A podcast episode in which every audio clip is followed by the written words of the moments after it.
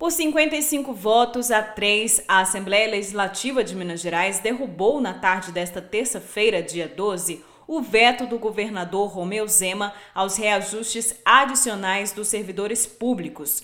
O texto, vetado pelo governo, foi criado e aprovado pela Casa em março e propunha um reajuste adicional além dos 10,06% proposto inicialmente pelo governo, de 14% para os trabalhadores da saúde e da segurança pública e de 33,24% para os trabalhadores da educação. A votação da derrubada do veto de Romeu Zema aconteceu com a casa lotada de trabalhadores da educação que acompanharam o procedimento. Após a reunião, políticos comemoraram a decisão.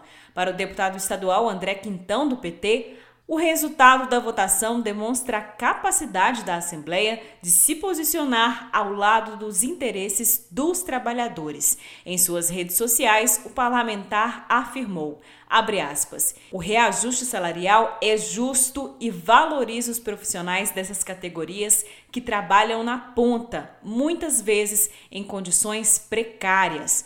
Fecha aspas. Em coletiva de imprensa, a deputada estadual Beatriz Cerqueira, também do PT, enfatizou que a Assembleia cumpriu seu dever ao definir pela derrubada do veto. A Assembleia Legislativa cumpriu a Constituição do Estado, fez o seu papel de fiscalização, porque tem dinheiro público, no caso da educação e saúde, inclusive com recursos vinculados.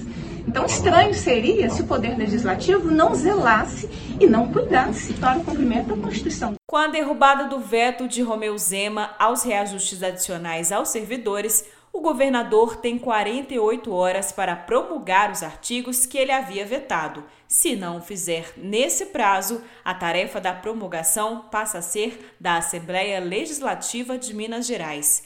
De Belo Horizonte, da Rádio Brasil de Fato, Amélia Gomes.